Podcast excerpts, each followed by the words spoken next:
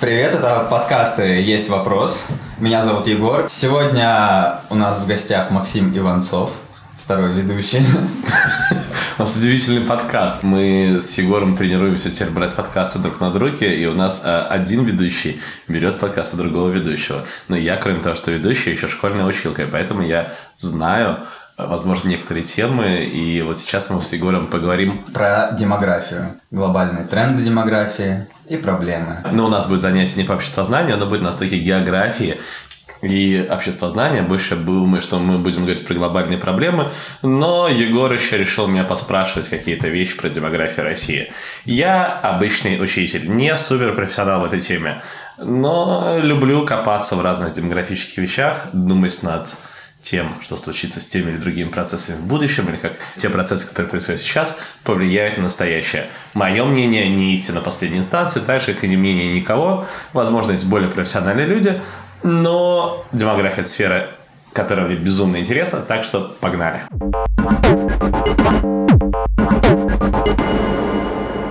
Максим, скажи, пожалуйста, демография – это вообще о чем? Егор, демография – это народ населения. Это все, что связано с народным населением и процессом. Ну, сколько людей рождается, сколько умирает, сколько они живут, откуда куда они едут. А демос. Демос. Это что означает? Народ. А графос? Вот я не знаю, графос, графия, пишу. Это наука о народонаселении. А Что происходит с людьми? Где они живут больше, где они живут меньше? А Какие закономерности существуют в расселении людей? А Что будет в ближайшем будущем с людьми? А Как процессы расселения людей на планете повлияют на какие-то другие процессы? Политические, экономические? Хорошо. Какие у нас есть проблемы с демографией? Ну, наверное, там самая популярная. Что вот там через 50 лет нас станет там 10 миллиардов, нам не хватит места на Земле. И мы все умрем, наши животноводческие фермы отравят воздух, воды на всех не хватит. Насколько вообще а, оправданы эти мифы и страхи? А, Что касается проблемы перенаселения, гигантский прирост населения происходит в Африке.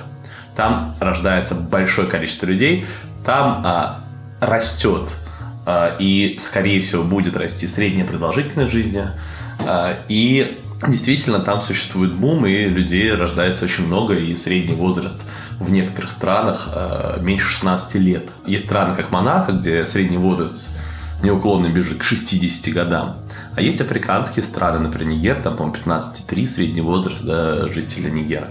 С одной стороны, казалось бы, это может быть связано с проблемой, что люди на Земле будут рождаться, рождаться, рождаться, и ресурсов не хватит. Так э, утверждают некоторые демографы, демографы, футурологи. Но я отношусь, наверное, к, друго, э, к другим людям. Я как раз в этом не вижу глобальной проблемы. Ну, например, возьмем Россию и Европу. Тоже до какого-то времени рожали по 5, по 6 детей, по 10 детей, по 15 детей. И в России, если вы почитаете какие-нибудь литературы, вы увидите, что это не нонсенс, когда в семье 10, а то и более детей. Большое количество детей не доживало до совершеннолетия, многие умирали в младенчестве.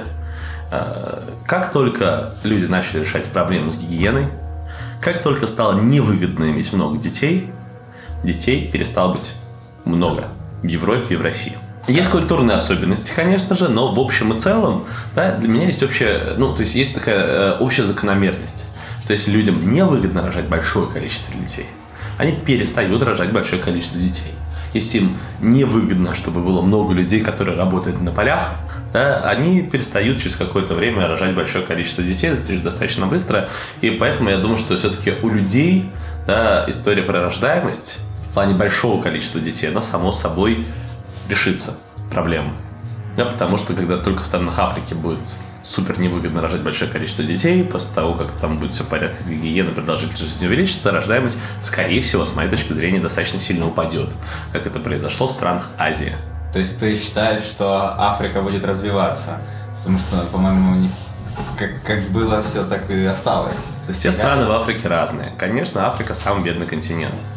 При этом в этом континенте есть страны богаче, а есть в Африке действительно очень большое количество бедных стран. Ну, то есть в среднем их экономика растет, но она растет гораздо более медленными темпами, чем уходят вперед э, другие страны. И никакого рывка в Африке не происходит. Э, во многом связано не с демографическими проблемами, а проблемы связаны с политикой. Интересно, ну там отвратительная, конечно, политическая культура. Как не откроешь какую-нибудь африканскую страну, там каждые пять лет военный переворот стабильно. С одной стороны. С другой стороны, постепенно жизнь налаживается.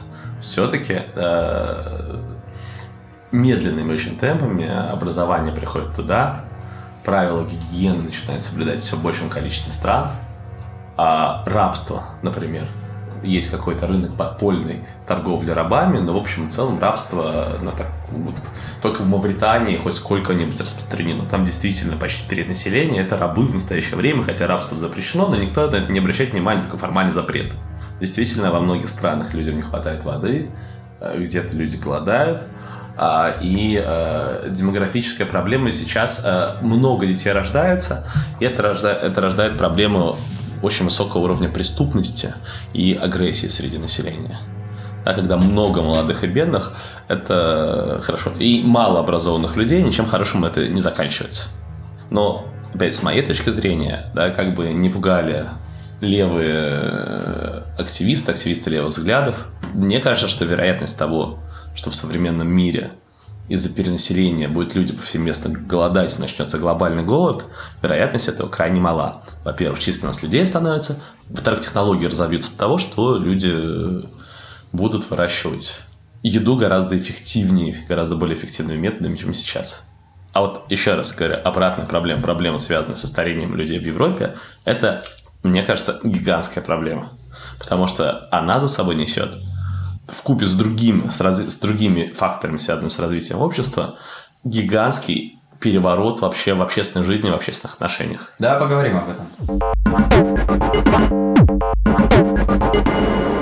Я когда готовился к нашему подкасту, как раз а, читал про это, про то, что коэффициент рождаемости в Европе он крайне мал, там 1,7, 1,3 в некоторых странах. Ну, понятно, что для того, чтобы женщина, чтобы следующее поколение воспроизводилось, в среднем женщина должна рожать... Минимум двоих. Ну, чуть-чуть побольше. Ну, Все-таки есть какая-то смертность, не все люди рожают, угу. например, да, то есть ты родишь 2,2, а из них вот эти две десятых, они... Кто-то умрет, кто-то э, будет free, и воспроизводство не будет происходить. Нужно чуть больше, чем двух человек э, в среднем рожать женщине. Можно задуматься о том, сколько, например, детей в вашей семье. Способствуете ли вы воспроизведению я людей один, на. Земле? Я тоже. Ты тоже один. Я тоже. И у меня нет детей. И у тебя нет детей. У меня нет детей. Благодаря таки, таким, как мы, вот мы вырождаемся. Действительно, многие ученые думают, что впереди большое переустройство экономики. И сейчас уже во многих странах сказывается проблема. Люди живут все большее количество лет. Все отодвигается возраст выхода на пенсию. Если отодвигается возраст выхода на пенсию, большее количество людей работает дольше. При этом одновременно происходит процесс роботизации. А люди работают дольше, они работают больше, но, но при этом да, роботы постепенно вытесняют людей и занимают рабочие места. А получается, что молодым людям им сложно найти работу. А, я однажды общался в Стокгольме с официантом, а, ему было 40 с лишним лет, он работал официантом. Для меня это странная вещь. Обычно официантами работает 18, а здесь обычное кафе. И это частое явление, например, в Стокгольме, что люди там в возрасте работают э, официантами. Он говорит, ну, тяжело, держусь, говорит, за эту работу. Да, вот молодым достаточно сложно работать с официантами, да, потому что уже места заняты здесь. И что делать, не очень понятно. Разные страны придумывают разные механизмы. Вот сейчас, например, обсуждается разные идеи, там, безусловного базового дохода, наверняка ты про это слышал. Слышал, слышал. Да. Э, государство будет платить людям какое-то минимальное количество денег, и люди будут э, жить, например, в свое удовольствие, э, даже не работая, если будет работать вместо них робот. Рассматривается такая идея. Как это повлияет на людей? Стан... Что будет за ним делать люди? Они, некоторые считают, что они будут морально разлагаться, например. Другие говорят, наоборот, оптимисты, что они будут заниматься творчеством, и это путь к свободе людей. Будут ли они рожать больше детей? Как это относится к проблеме демографии? Если мы... А, проблеме демографии относится к проблеме старения. Да, это проблема старой Европы. То есть проблема того, что большое жизни. количество, да, что вот из того, что европейское общество становится более пожилым. Также более пожилым с большой степенью вероятности скоро станут и другие общества. Э, сейчас одновременно развивается робототехника, а сейчас происходит такой период, когда люди начинают, это проблема, возможно, нескольких ближайших десятилетий, когда постепенно люди будут вытесняться роботами, да, и пенсионеры будут занимать места, которые не будут доставаться молодым. Пенсионный возраст отодвигается, и молодым просто негде работать. Потому что новых мест не производится, потому что количество рабочих мест сокращается.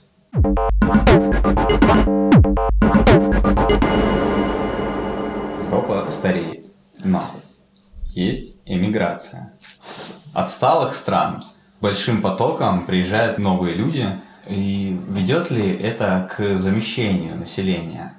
Ну, я думаю, что любой человек, который ездил почти в любую европейскую страну, любую страну, например, Центральной Европы, кстати, во многие страны Восточной Европы, видел, что, конечно, даже внешне, невооруженным взглядом, но во Франции не живут одни такие вот французские французы. А в Германии не живут одни немецкие немцы. Во Франции особо много людей из Африки, из тех колоний, которые, которыми когда-то владела Франция. В Германии много турков, например, много русских, много поляков. Люди бегут туда, куда они могут бежать от плохой жизни к лучшей жизни. Не факт, что эта жизнь тоже будет шикарной, по крайней мере, для них. Потому что обустраиваться, особенно во взрослом возрасте, где-нибудь в новом месте, это всегда гигантская проблема и всегда очень сложно. Потому что, опять-таки, есть разные традиции, да, и тебя э, с нормальным, например, где-нибудь в Иране или в какой-то другой азиатской стране э, образом жизни, да, э, немцы тебя будут, например, судить за такое поведение. Швейцарцы будут не пускать твоих детей в школу, например, в хиджабе. А для кого-то это почти равносильно изнасилование, да, показать волосы. Это совершенно недопустимая на психологическом уровне вещь. Это все равно, что представить, что, например, детей э, какого-нибудь россиянина будут заставлять в голыми в школу приходить. Ну, это позор для семьи. Э, непонятно почему, если задуматься по логике. Да? Э, но в общем и целом, вот такие вот придуманные этические нормы.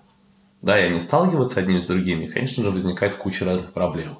Я уж не говорю, что действительно все-таки среднестатистический местный немец или француз гораздо более развит а, потому что он получал гораздо более крутое образование, чем среднестатистический беженец из а, Африки или Сирии.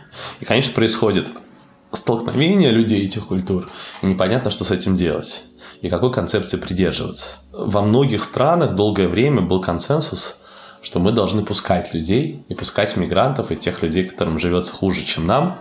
Но со временем этих людей стало очень много. И стали появляться, например, националистические партии, которые выступают за закрытие границы и говорят, там не переварить всех этих людей.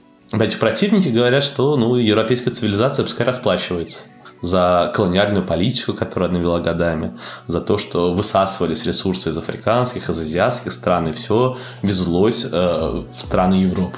А, и пускай из-за этого страдают потому что все равно их страдания не таковы, как, как страдания людей на других территориях. Мы же знаем, как европейские страны разграбляли африканские, азиатские страны, увозили оттуда золото, увозили оттуда специи, вывозили рабов оттуда в Америку, продавали. Да, как они относились к местным жителям просто столетиями. И сейчас да, уровень жизни в этих странах тоже крайне низкий. И мы виноваты и должны это терпеть, да, говорят многие европейцы. Есть другие националисты, которые задумываются о себе здесь и сейчас и говорят, что вот нужно поставить барьер, потому что велики риски. Другое дело и другой вопрос, поможет ли этот барьер сейчас на настоящем этапе.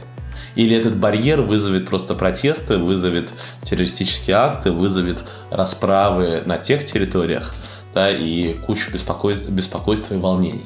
И такое последствие тоже возможно. Да, когда ты перекрываешь гайки, запрещаешь сюда ехать, то э, возможно такое поведение. А этот шаг перекрытия, он не примеряет никак цивилизацию одну с другой. И он не приведет к тому, что цивилизации параллельно будут жить одна с другой. Те люди, которые говорят, давайте пускать, тоже там разные этапы были в подходах. Долгое время в Европе был подход мультикультурализма. Когда вы сюда приезжаете со своей культурой к нам в Европу, и вы такие замечательные, мы такие, вы такие, все разные, все равные, а потом выяснилось, что все-таки со многими традициями людей, которые сюда приезжают, мириться европейцам невозможно. Отношение к женщинам, история про воспитание детей, а проблемы между коммуникациями, например, особенно на детском уровне, постоянно возникали. И вот эти культурное разнообразие, да, и э, все-таки сменилось на самом деле у многих политиков, ведущих, да, появилось представление, что вот мультикультурализм это такая красивая иллюзия, которая, ну вот, не случилась. Не готовы мириться с нравами, с обычаями с людей. И мне кажется, сейчас в Европе тренд на позицию такого оплавильного котла. Когда вы к нам приезжаете, но вы становитесь как мы. Немцами, французами. Не ходите в хиджабах в школу, например, да, внешне не проявляйте каких-то вот своих особенностей. К женщине относитесь так, как принято в Европе. Не бейте своих детей никаким образом.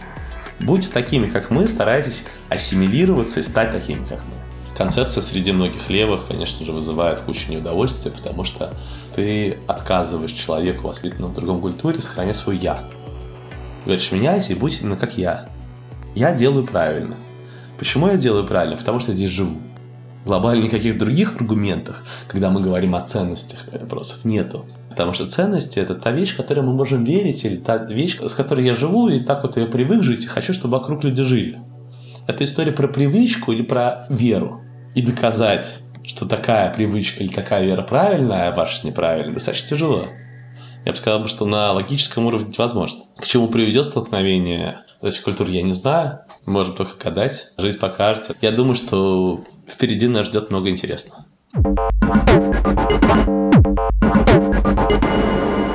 А в России общеевропейские тенденции по рождаемости, по старению населения. В России умирает людей больше, чем рождается из года в год. Это так. И э, более того, в последние годы, последний год 18 да, за который есть данные, да, это год, в котором была зафиксирована естественная убыль населения. И это вполне себе в европейском тренде, хотя разные регионы очень по-разному себя ведут, Россия не единая. Есть регионы, в которых рождаемость вообще очень низкая, даже по сравнению с э, европейскими регионами. А есть какая-нибудь республика Тыва, в которой там, сука, 3-6, что-то такое, да, рождается детей э, на одну мать, и где рождаемость высокая. Ты сам просто примерно с тех мест, а об образе жизни жителей Республики Тыва ты знаешь, наверное, лучше, чем я. Это Почему да. там рождается почти 4 ребенка на одну мать? Почему там самый большой уровень убийств, например, на душу населения в разы больше, чем во многих других регионах? Почему там средняя продолжительность жизни сравнима с продолжительностью жизни в африканских государствах и намного ниже, чем в европейской части? Ну, с- Это связано с ними образом жизни. Интересно. Расскажи про Республику Тыву. Я не знаю про ТВ. я. Образ жизни тывинцев ты не знаешь вот эти. Не, я там не был. Я знаю про Алтай. Но они похожи. У алтайцев традиционный образ жизни у них. То есть они рожают по несколько детей, да, это так. Они занимаются сельским хозяйством. У них там цивилизации в нашем понимании как таковой там нету никак. Держат коров, лошадей, рождается ребенок. Он, соответственно, смотрит на этот образ жизни и продолжает заниматься этим же. Ну, хотя вот тоже некоторые алтайцы говорят, что дети стремятся сейчас в Горно-Алтайск уехать. И это проблема для них. Не хотят пасти коров, хотят вот ехать учиться. Также, также они расскажут, что дети учатся, в итоге понимают, что город им вообще не близок, и возвращаются обратно в село, где начинают вести бизнес успешный, там, коней разводить, а более предприимчивые, там, занимаются туризмом или магазинчик свой откроют. У них представления о культуре, об эстетике, они отличаются от наших вообще в корне.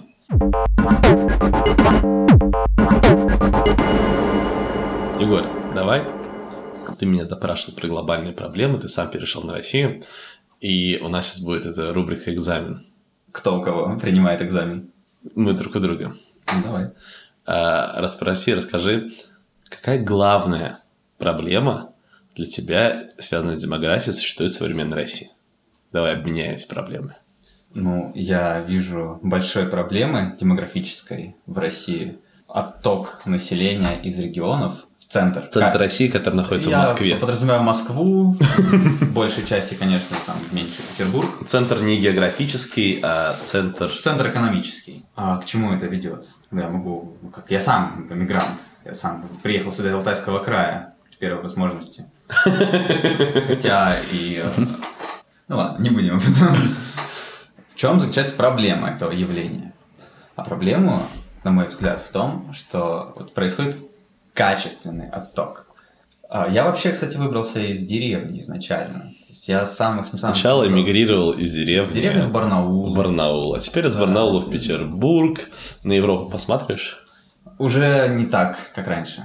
Пока мне... Ну, то есть изначально планы были. Ну, конечно. да. А язык так и не выучил. Учу. Все-таки есть планы. Знаешь, это если уж... У меня пока есть надежда на Россию, ну, если все плохо будет, то да. На Россию у тебя нет надежды, есть надежда на Санкт-Петербург.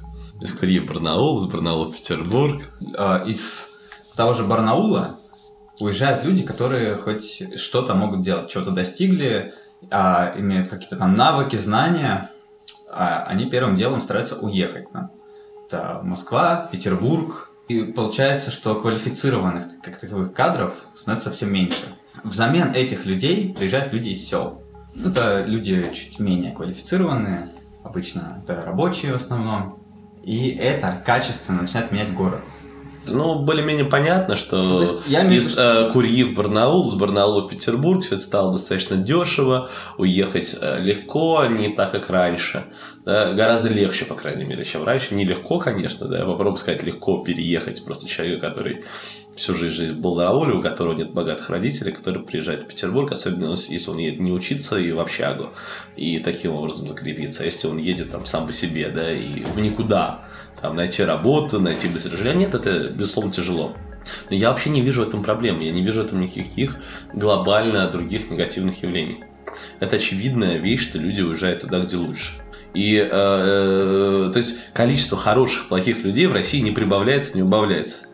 Ну, знаешь ли... Просто да, люди из деревни приезжают в Барнаул и постепенно там цивилизовываются. Егор приехал с Барнаула в Санкт-Петербург и достаточно быстро стал цивилизованным человеком. В общем и целом люди становятся умнее. В общем и целом люди становятся свободнее. Это Для меня эти тренды очень радуют. Это что касается России. В Европе люди становятся умнее, но консервативнее.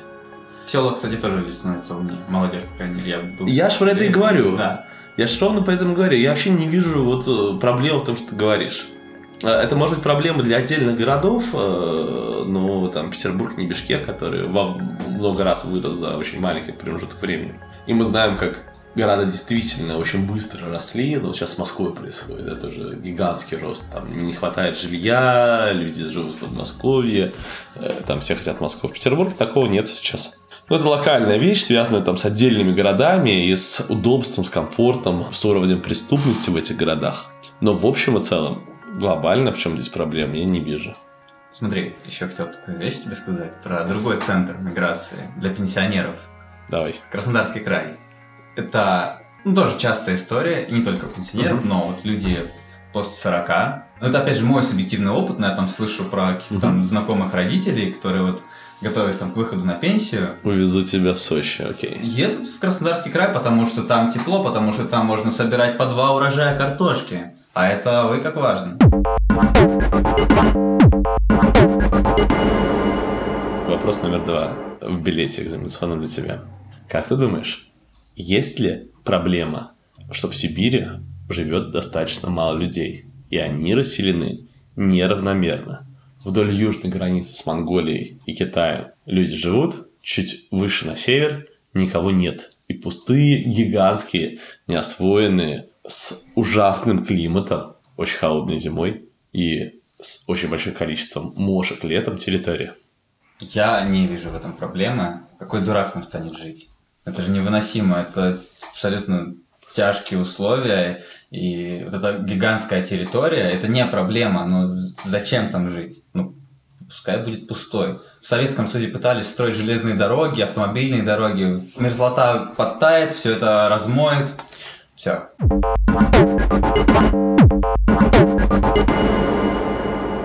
Наша подруга Лариса, но она сама из Иркутска, сейчас волонтер школьных проектов, была таким общественным деятелем в Иркутской области, переехала в Петербург, сейчас у нас а, в команде школьных проектов. И вот Лариса китаефобка. Она говорит, что китайцы захватят часть территории Сибири рано или поздно, и что они уже там присутствуют, что они массово едут на экскурсии, скупают заводы, а, заводят свои кафешки, и в, в этих, э, китайцы обедают только в китайских кафешках, это Ларису особенно возмущает. И что в будущем существует возможность и угроза, что часть территории России перейдет к китайцам, потому что китайцы просто ее наводнят, вот так как люди, а потом присоединять к себе Китая. Есть такая проблема, Егор? Я живу, жил немножко в другой местности, где проблемы с китайцами не было, но, безусловно, китаефобия есть, знаешь, это с детства я слышу, приедут китайцы, нас захватят. И вот сейчас у меня есть знакомая девочка, она с э, Благовещенска. Он стоит на границе, так сказать. Mm-hmm. Она тоже китаефобка. У них вот берег Амура, на другом берегу такой гигантский китайский город. И они тоже, ну, они говорят, что китайцы грязные. Но недавно общался с одним человеком из Иркутска, и он как раз, он сказал, что в китайцах проблемы нету. Она раздута, преувеличена. Например, про проблему, то, что китайцы выпьют всю воду из озера Байкал, ну, была недавно такая резонансная тема, что китайцы хотели построить завод, который бы разливал воду, и из-за этого подняли такой шум. Хотя сейчас там много заводов, которые берут воду, разливают ее спокойно. И там было рассчитано, что даже если бы они разливали за год, они бы разлили столько, там, сколько из Байкала вытекает там за доли секунды воды. То есть это вообще незначительная часть. Но вот китаефобия вот это вот у людей есть, они раздули из этого такой скандал.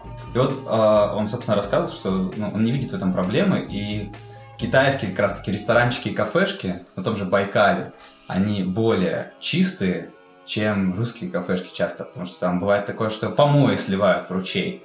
И это делается русские, из русских кафешек, а китайцы, они вот более аккуратные.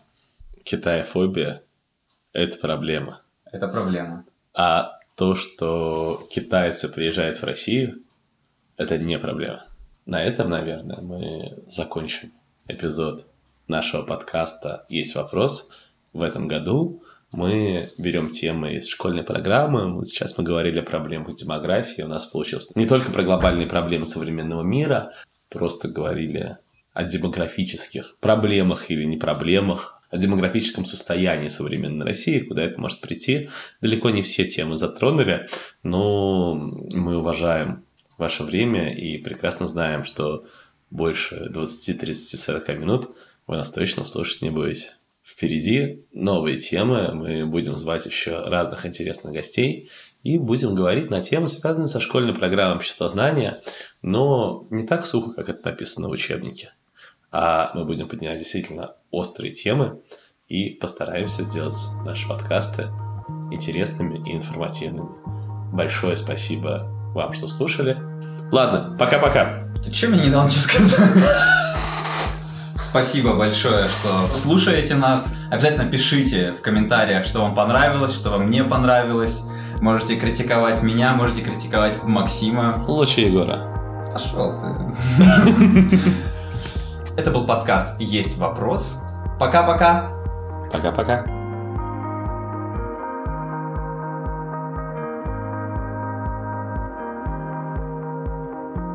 Слушать, все вырезать себя. Я так недавно дичь нес.